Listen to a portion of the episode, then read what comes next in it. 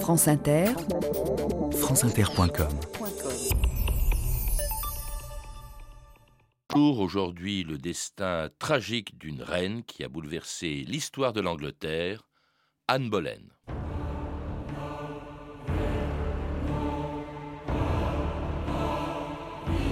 Je veux épouser Anne, je la ferai couronner reine. Vous risquez la guerre, vous risquez de perdre votre royaume. Je veux épouser Anne, même si ça doit fondre la terre en deux comme une pomme et précipiter les deux moitiés dans l'espace.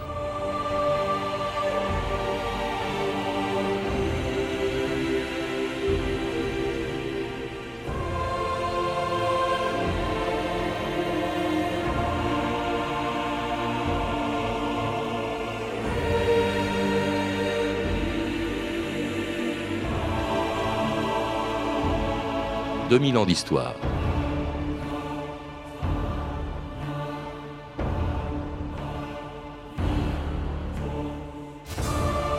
Le 19 mai 1536, les Anglais étaient venus par milliers devant la tour de Londres pour assister à la mort de leur reine.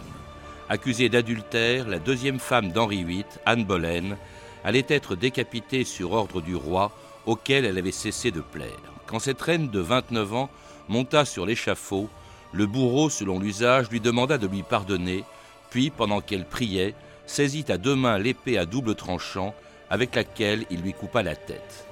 Au même moment, tandis qu'il entendait les canons de la forteresse annoncer la mort de sa femme, Henri VIII, qui chassait dans les environs de Londres, n'arrêta même pas son cheval.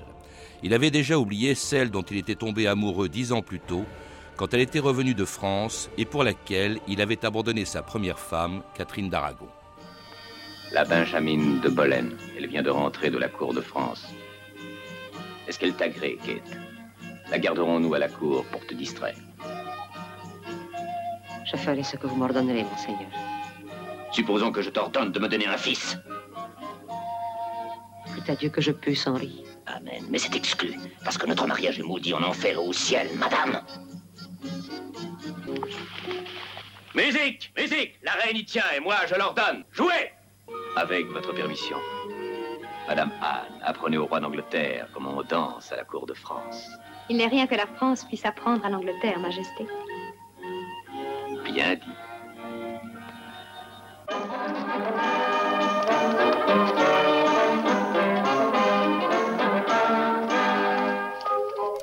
Bernard Cotteret, bonjour. Bonjour Patrice Gélinet. C'était en 1526 la rencontre entre Henri VIII et Anne Boleyn, la deuxième, la deuxième de ses six épouses, parce qu'il en a eu six. D'ailleurs, on ne retient pratiquement que cela de, de Henri VIII, le nombre de ses femmes et le sort qu'il leur a réservé. Mais vous dites dans votre histoire de l'Angleterre, au fond, qu'il n'était ni un séducteur, ni le prince libertin que l'on croit.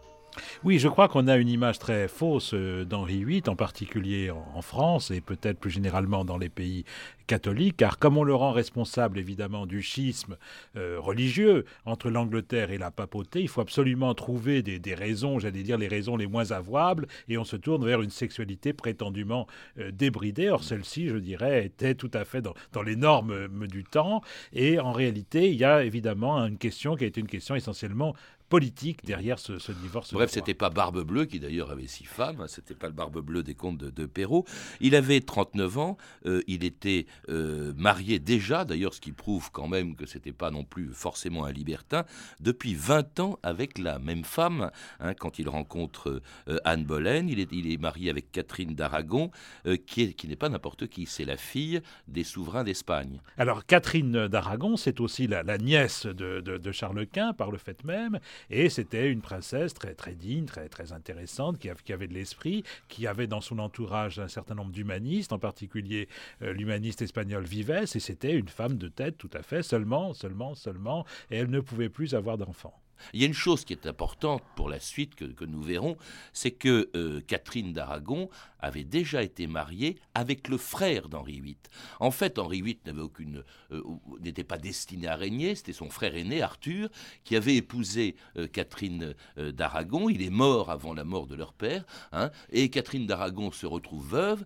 Et c'est justement la veuve de son frère que Henri VIII va épouser et garder comme femme pendant 20 ans. Exactement. Euh, il y a cette, cette succession matrimoniale. Il y a même eu une époque où Henri VII, voyant euh, sa, sa bru rester, rester, rester veuve, s'est demandé s'il pourrait pas l'épouser lui-même. Il s'était dit que dans le fond, ce qui était important, c'était de garder la, la dot. Il fallait surtout pas laisser partir ni la fille ni l'argent. Et donc Henri VII avait envisagé la possibilité d'épouser lui-même sa, sa, sa, bru. Et puis finalement, il l'a donné à son fils Henri en disant tiens, grand ça reste en famille. voilà, restons en famille. Alors, cette femme, donc Catherine d'Aragon, mariée pendant 20 ans à Henri VIII, euh, a eu une fille avec lui, Marie, la future Marie Tudor, mais pas de fils. Or, vous le dites, Bernard Cotteret, ce que voulait Henri VIII, c'était à tout prix un fils. Pourquoi? Parce qu'après tout, il n'y a pas de loi salique euh, en Angleterre, c'est-à-dire que les femmes peuvent régner, mais lui, il a beau avoir une fille avec Catherine d'Aragon, Marie, il veut un fils. Alors, si vous me permettez un vilain jeu de mots, il n'y a pas de loi salique certes, mais il y a une loi phallique, c'est-à-dire que on valorise quand même évidemment la, personnalité masculine et l'idée même que le roi puisse échoir à une femme était absolument scandaleuse pour les contemporains, contrairement souvent à ce que l'on dit. Ça s'était déjà fait une fois, je crois. ça s'était fait au Moyen Âge et ça s'était très très mal passé avec la fameuse impératrice Mathilde. Alors justement, il veut absolument euh, un fils, et puis euh, ce fils, eh bien, il espère l'avoir avec Anne Boleyn, dont il tombe follement amoureux quand il la rencontre en 1526. Il a 39 ans, je répète, elle en a 19, mais elle se fait prier. Je suis fou de vous. Je rêve de vous la nuit, je languis de vous le jour. Et vous osez me dire que c'est moi qui ai le pouvoir? Je suis bon à rien avec une autre femme. Je ne pense à rien qu'à vous. À vous et moi jouant au chien, à la chienne, à vous et moi étalons et jument. À vous et moi de toutes les façons. Je veux vous remplir nuit après nuit. Je veux vous remplir de fils. Bâtard. Ça s'appelle des bâtards. Hors du mariage, si vous et moi avons des fils, ils seront des bâtards. Mariage. Si j'étais délivré de Catherine. Vous ne pouvez être délivré de Catherine. Si je l'étais. C'est impossible. Pour la dernière fois, si j'étais délivré de Catherine et faisais de vous la reine d'Angleterre, m'épouseriez-vous Oui. Si vous faites de moi la reine d'Angleterre, je vous épouse. Et vous donnerai des fils. En attendant, je vais aller dormir seule, avec votre permission.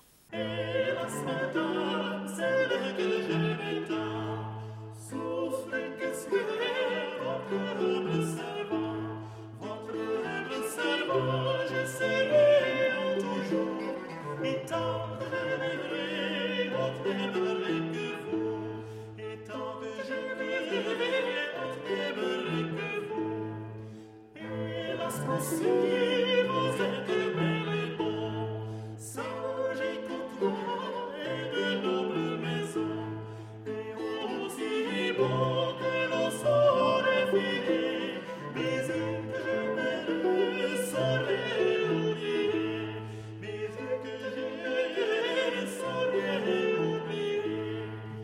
Et l'on entend l'ensemble Richard Carré. Hélas, Madame, c'est une chanson en français, mais dont les paroles ont été écrites par Henri VIII, hein, qui était un, un, prince de la Renaissance. C'est pas du tout la brute que l'on imaginait. Alors, il aimait danser, il aimait la musique, il parlait très bien français, effectivement. Il était capable d'écrire en français, d'écrire de la poésie en français. Et je crois que c'est tout à fait l'image, effectivement, de ce premier 16e siècle, ce morceau que nous venons d'écouter. Et même Fleur Bleue, hein, plus que Barbe Bleue. Vous, dites, euh, Bernard Cotteret, qu'il écrivait des lettres enflammées à, euh, à Anne Boleyn. Il y a même un moment où, au lieu de lui offrir des, des, fleurs, il lui offre un cuisseau de chevreuil, ce qui est tout à fait charmant. Et, on voit ce, prince qui aime la chasse, ah, comme tous les princes euh, Je ne sais pas ce que ça donnerait à l'heure actuelle pour la Saint-Valentin si on offrait des, des, cuissons de chevreuil, mais enfin, on peut l'imaginer. Alors, qu'est-ce qu'il pouvait bien lui trouver? J'ai dans, dans une biographie d'Henri VIII que vous avez écrite, j'ai ce portrait de Nicolas Sanders au XVIe siècle. Voilà comment il décrit Anne Boleyn. Hein. Euh, ayant des cheveux noirs, la face longue, la couleur ternie, ayant une dent sur la haute mâchoire un peu plus grande que les autres. On lui remarquait six doigts à la main dextre, et sous son menton avait je ne sais quelle enflure pour laquelle cacher, ou vous dites qu'elle avait, elle avait inventé pour cacher une verrue, qu'elle avait inventé la mode avec des cols hauts. Franchement, euh, elle n'était pas terrible. Elle n'a pas l'air très jolie d'après les descriptions que l'on en donne, effectivement. Mais ceci dit, elle exerçait une réelle fascination sur le roi. Vous savez, être amoureux, c'est très particulier. Bref, elle était, elle avait plus de charme que de beauté, si j'ai bien euh, compris. C'est ce que l'on pourrait dire. Et alors, beaucoup d'habileté. On, voit, elle va le faire languir pendant six ans, c'est-à-dire qu'elle se refuse à lui tant qu'il ne l'a pas épousée. C'est ce qui est passionnant dans leur, dans leur euh, relation, c'est qu'effectivement, elle se refuse, ce qui montre bien que Henri VIII, dans le fond, respecte justement cette, femme qui eh bien, lui demande de, l'épouser d'abord et de voir ensuite, et, et, il va tout faire pour, pour l'épouser. Et puis elle a derrière elle toute une famille qui a envie de se caser, évidemment. C'est une opportunité formidable pour les Boleyn euh, que d'entrer à la cour. D'abord, il fait de Anne Boleyn, alors ça c'est vraiment un goujat, il en fait la demoiselle d'honneur de sa femme Catherine. Oui, on voit très bien toute une promotion familiale, il y a toute une lignée de, de qui attend, et évidemment, la, consécration de cette lignée familiale, c'est lorsque la reine Élisabeth, la, fille d'Henri VIII et euh, d'Anne Boleyn, va monter sur le trône. Mais comment supporte-t-elle ça, euh, Catherine euh, d'Aragon? Ben, Catherine d'abord, on lui demande pas son avis, si vous voyez ce que je veux dire, et ensuite, Catherine d'Aragon vit très très mal, évidemment, cette, cette situation, mais je crois qu'elle a une extraordinaire dignité. C'est un personnage que j'ai beaucoup apprécié lorsque j'ai écrit mon livre sur Henri VIII. C'est, c'est pas du tout un, personnage fade et je crois qu'elle a eu le, courage de résister jusqu'au bout, alors même qu'elle était une princesse étrangère dans, dans un pays euh, dont elle parlait la langue parce qu'elle l'avait apprise. Mais enfin, c'était quand même très difficile. Ce, ce sort des princesses et, des, des, reines au XVIe siècle, a très bien décrit Bartholomé Benassar, c'était quand même très, très, très, très dur. Elle-même, Anne Boleyn, parlait le français parce qu'elle avait vécu à la cour de France. Euh, déjà, on parlait français assez facilement à la cour d'Angleterre. Et en plus elle avait effectivement vécu à la cour euh, de France et de François Ier. Et je pense euh, qu'elle était foncièrement francophile. Et je serais tenté de penser que ce revirement matrimonial avait aussi des implications politiques et qu'il avait été euh, un petit peu comment dire manœuvré en sous-main par la France. En tout cas Henri VIII était prêt à tout pour épouser Anne Boleyn, divorcer ou faire annuler son mariage par le pape. Divorcer? De Catherine Annulation. Mon mariage est maudit et mes, mes fils sont morts-nés parce que j'ai transgressé la loi de Dieu en épousant la femme de mon frère. C'était de l'inceste. Et durant 20 ans, j'ai été puni. Je n'ai jamais été marié au regard de Dieu. Préparez tout de suite un dossier d'annulation en cours de Rome. Majesté, Catherine est princesse d'Espagne. Tentez d'annuler votre mariage et vous dresserez d'énormes forces contre vous. Une coalition de l'Espagne, Naples, la Germanie, les Pays-Bas, tous sous le sceptre du neveu de votre femme, l'Église catholique romaine à travers l'Europe, votre peuple même qui aime la reine. Je veux épouser Anne, je la ferai couronner reine. Vous risquez la guerre, vous risquez de perdre votre royaume. Je veux épouser Anne, même si ça doit fondre la terre en deux comme une pomme et précipiter les deux moitiés dans l'espace.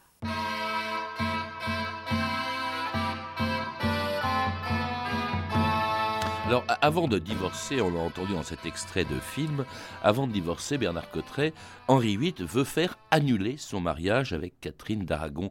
Euh, pourquoi une annulation? C'était une procédure extrêmement fréquente au Moyen Âge. On est encore au Moyen Âge, hein, au début du, XVIe siècle. Et lorsque l'on voulait euh, euh, se séparer de, son époux ou de son épouse, on arrivait, en particulier dans les milieux aristocratiques ou royaux, on arrivait toujours à invoquer une sorte de, de vice de forme. Et le vice de forme euh, suprême, si j'ose dire, c'est l'inceste. C'est-à-dire qu'on remontait la, chaîne des générations et qu'on s'apercevait toujours qu'on était cousin ou cousine, et ce qui permettait de demander euh, au pape, effectivement, d'annuler le mariage. Alors, c'est ce qu'essaie de faire euh, Henri VIII, mais ça ne marche pas. Oui, il faut rappeler justement qu'il invoque le fait qu'il avait épousé, il se rend compte 20 ans après, quand même, c'est un peu énorme. il a mis le temps, il a mis le temps. Il, a épousé donc la femme de son frère Arthur, qui est, qui est mort, on ne sait même pas. S'il avait consommé son mariage, oui, Mais alors, c'est une abomination, dit-il. Euh, euh, on invoque la Bible. L'homme qui prend pour épouse la femme de son frère, c'est une impureté. Il a découvert la nudité de son frère. Ils mourront sans enfant. Donc il y a cette espèce de malédiction. Seulement le problème, c'est que justement, on savait que c'était un inceste, mais il avait eu une dispense 20 ans plus tôt quand il a épousé Catherine d'Aragon. Le pape avait accordé sa dispense. Autrement dit, il va demander au pape de se déjuger en quelque sorte. C'est plus le même pape, mais il va demander au pape, au Vatican, de dire bah non, maintenant vous annulez le mariage que vous avez autorisé.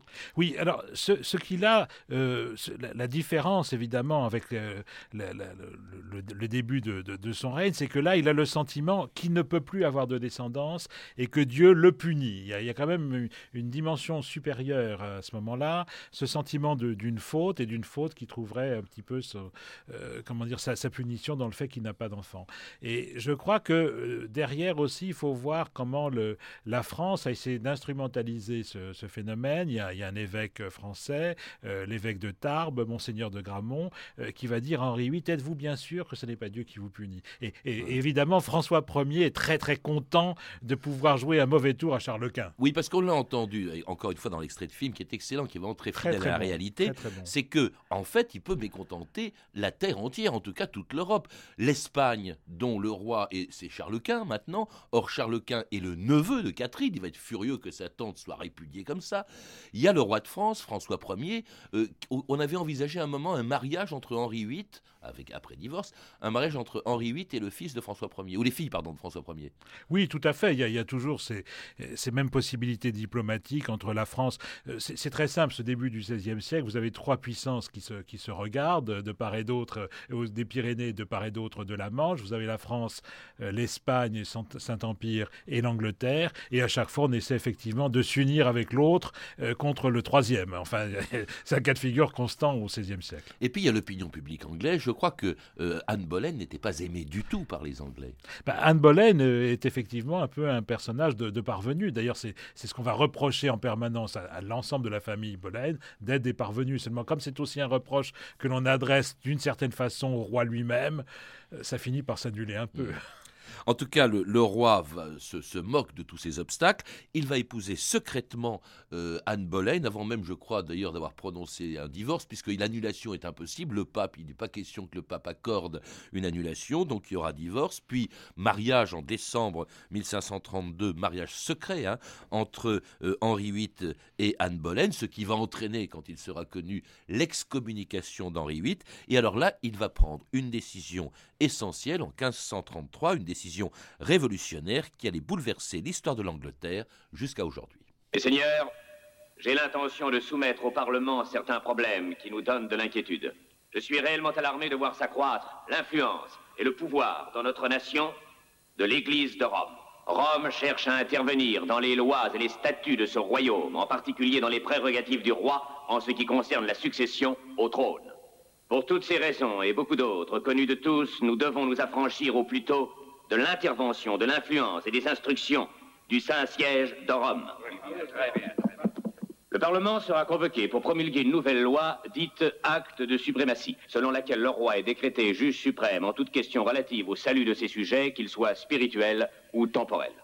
Et la question que je vous pose est celle-ci. Tout seigneur présent, qu'il soit chef spirituel ou temporel, dénie-t-il le droit au Parlement de décréter cette loi et d'en faire la loi de la nation si le Parlement en décide ainsi?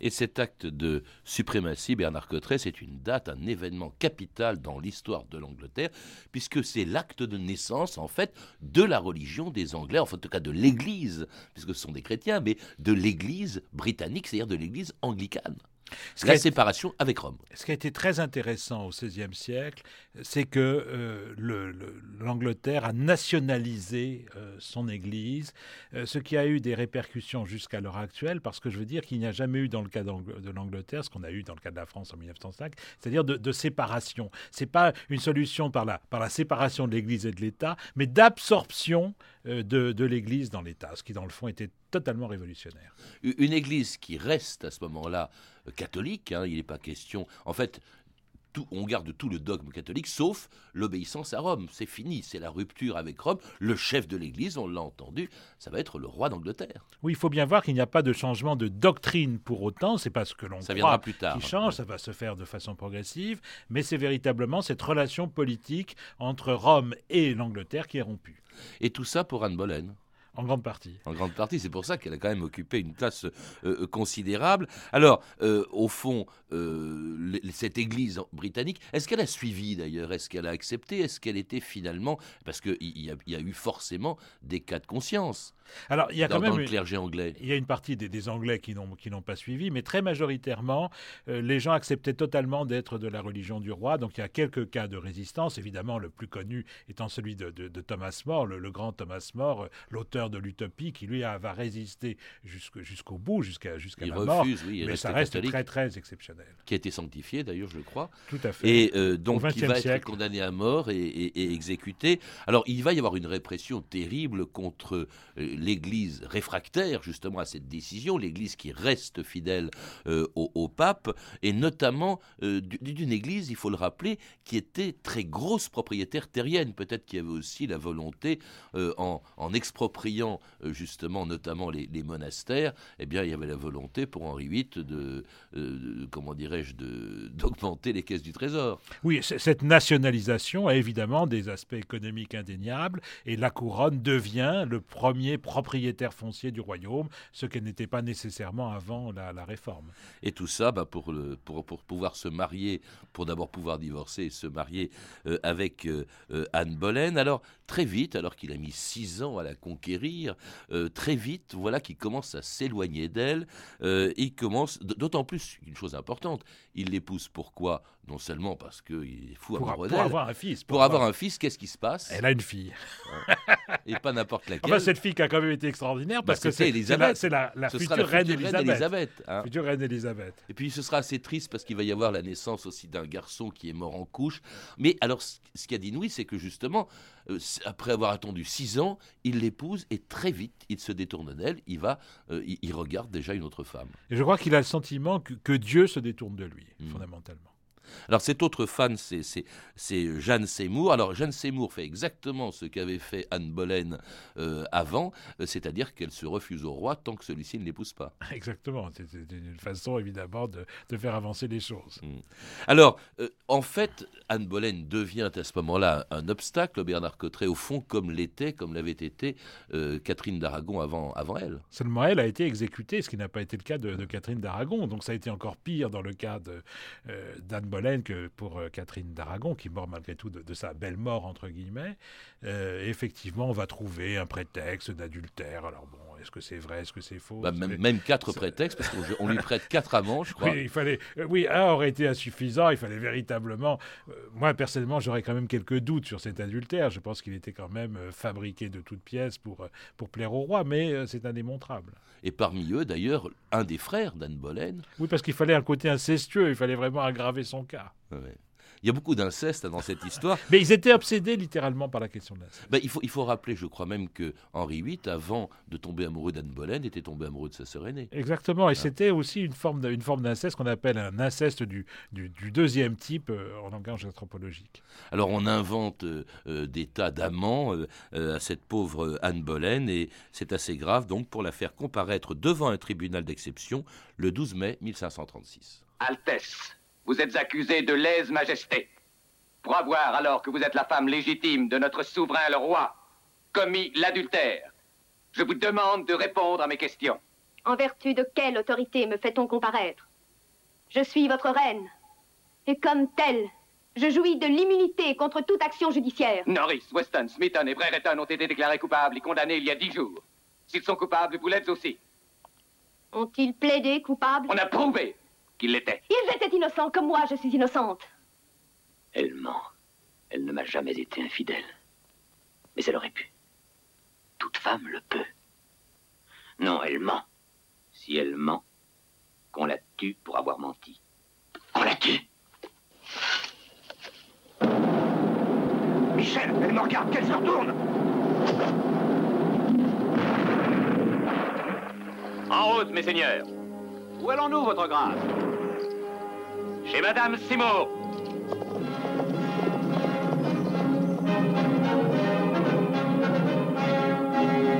Et Henri VIII va épouser Jeanne Seymour, je crois que même c'est le lendemain de l'exécution de sa femme. C'est incroyable. Oui, il ne perd pas, il perd pas un seul instant.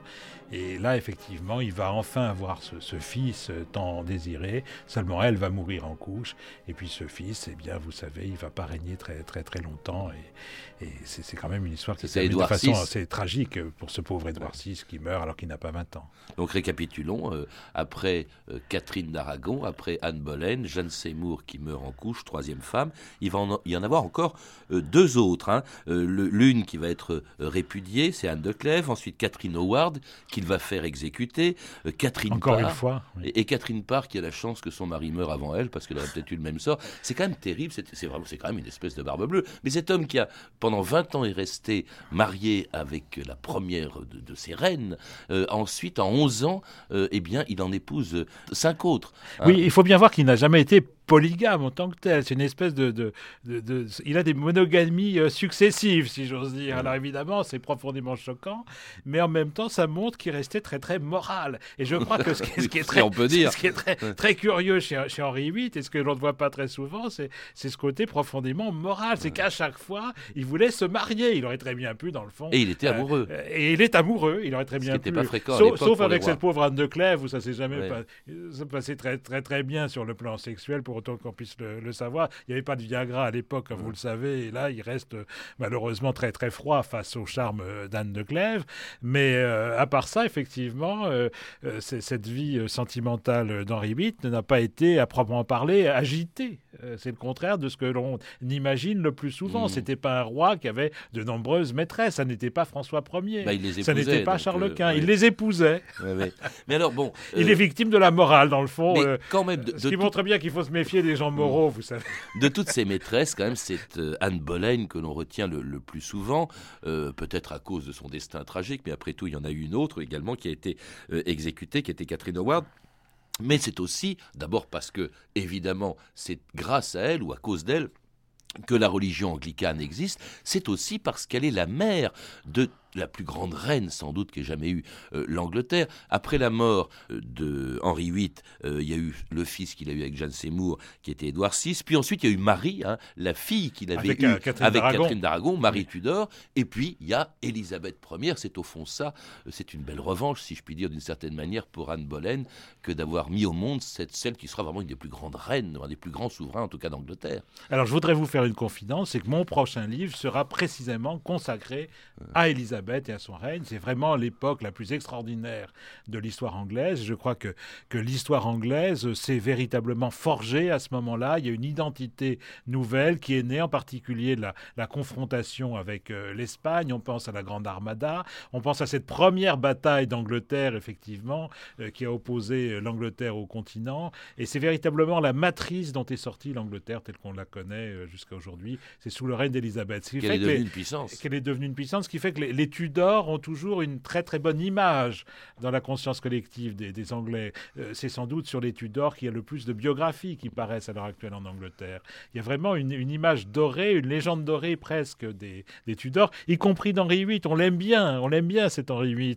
Alors qu'en France, évidemment, il y a une image beaucoup plus négative et on lui reproche les abus de sa sensualité débridée avec des guillemets. Et on lui reproche euh, la mort d'Anne Boleyn. Alors pour en savoir plus, nous en parlions aujourd'hui parce que c'est le 500e anniversaire de sa naissance. Je recommande la lecture de vos livres, Histoire de l'Angleterre, publié aux éditions Talendier, et une biographie d'Henri VIII, Le pouvoir par la force, publié chez Payot. À lire également Une reine pas très catholique de Dominique Muller chez Nil Éditions. Vous avez pu entendre des extraits des films Anne des Mille Jours de Charles Jarrott avec Geneviève Bujol dans le rôle d'Anne Boleyn et Richard Burton dans celui d'Henri VIII, disponible en DVD chez Universal Pictures. Vous pourrez retrouver toutes ces références par téléphone au 32 30, 34 centimes la minute ou sur le site franceinter.com. C'était 2000 ans d'histoire. Merci à Joël Antena, Julien Julien Chabassu, Claire Destacan, Emmanuel Fournier et Mathieu Ménossine, réalisation de Anne Kobilac.